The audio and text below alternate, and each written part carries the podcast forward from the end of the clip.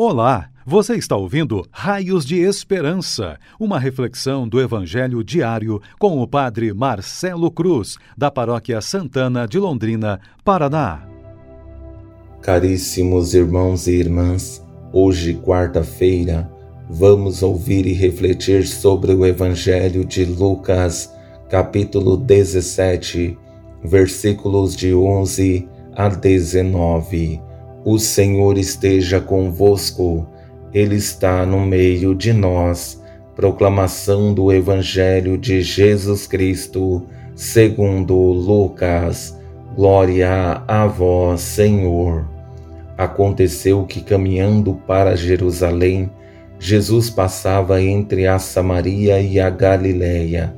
Quando estava para entrar num povoado, dez leprosos vieram ao seu encontro pararam à distância e gritaram: Jesus, Mestre, tem compaixão de nós.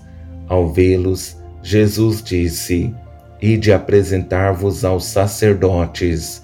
Enquanto caminhavam, aconteceu que ficaram curados.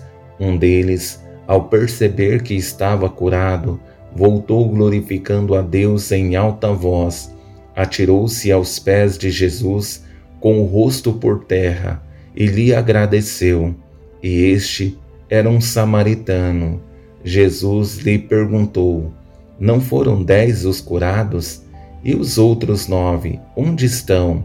Não houve quem voltasse para dar glória a Deus, a não ser este estrangeiro?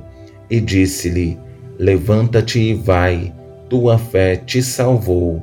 Palavra da salvação. Glória a vós, Senhor. Caríssimos irmãos e irmãs, se existe algo de belo no ser humano, é a gratidão. Uma pessoa agradecida sabe valorizar os pequenos detalhes, percebe que não são nas grandes coisas que presenciamos os sinais da presença de Deus.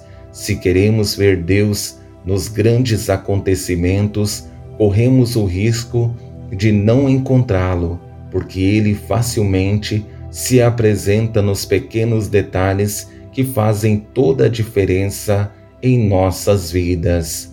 Com esse evangelho que ouvimos, não vemos somente uma cura, mas um processo que é vivido de duas formas, a certa e a errada. Por esse motivo, e facilitando nossa compreensão, vou conduzir nossa reflexão a partir de quatro palavras que nos ajudarão em nossa caminhada de fé e serão para nós raios de esperança. A primeira palavra é pedido, a segunda, cura, a terceira, gratidão e a quarta, ingratidão. Com essa primeira palavra, pedido, percebemos o encontro de Jesus com esses dez leprosos, e nesse encontro eles apresentam o desafio da doença que estão enfrentando, e a ajuda de Jesus é fundamental.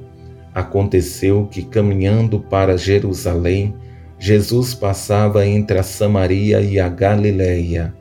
Quando estava para entrar num povoado, dez leprosos vieram ao seu encontro pararam à distância e gritaram: Jesus, Mestre, tem compaixão de nós. Enfrentar uma enfermidade nunca é simples, principalmente quando causa exclusão por parte da sociedade, porque a doença não prejudica somente o físico, mas gerava a exclusão. Por esse motivo, o pedido era para ter dignidade e Jesus dá a seguinte ordem: e de apresentar-vos aos sacerdotes. Essa ordem era como um teste de obediência que foi colocada em prática. Toda cura que Deus realiza em nós passa pela obediência e docilidade, e o mais belo que o texto mostra é que eles obedeceram a Jesus e o fruto da obediência foi o que acompanhamos na continuação. Enquanto caminhavam, aconteceu que ficaram curados. Muitas vezes, nossa fé é tão frágil que não percebemos que Deus está atento às nossas orações. É preciso que entendamos que Ele sempre estará presente, principalmente nos momentos mais difíceis, porque Ele não é um Deus distante, mas próximo, que quer continuar agindo em nossas vidas, mas é preciso que sejamos dóceis à Sua vontade. Ao receber uma graça, o que é fundamental para qualquer pessoa que se diz cristã é a gratidão, porque ela nos leva a perceber que não somos uma ilha, mas que somos de relações. Precisamos conviver com as pessoas e nos relacionar com Deus através de nossa vida de oração. Por isso, o retorno de um dos leprosos é a experiência que deveria acontecer com todos. Um deles, ao perceber que estava curado, voltou glorificando a Deus em alta voz, atirou-se aos pés de Jesus com o rosto por terra e lhe agradeceu. Como seria bom se todos fôssemos como esse leproso, se tivéssemos a coragem de dizer a Deus nossa gratidão por todas as bênçãos que temos recebido. Certamente seríamos pessoas mais felizes. Mas, infelizmente, temos muitas pessoas que são como os nove leprosos que não voltaram. Mas isso é fácil de entender, porque muitos correm o risco de viver uma fé egoísta. Olham para Deus como um empregado que precisa fazer o que eu quero na hora que eu quero e do jeito que eu quero. Por esse motivo, os questionamentos de Jesus e sua conclusão. Não foram dez os curados? E os outros nove, onde estão? Não houve quem voltasse para dar glória a Deus a não ser este estrangeiro? E disse-lhe: Levanta-te e vai, tua fé te salvou. Viver uma fé de interesse é prejudicial, porque ela nos contamina, porque não entendemos que Deus não é nosso empregado, ele não está a nosso serviço, ele nos ama, quer nossa felicidade, mas não depende de nós, e sim nós que dependemos e precisamos dele.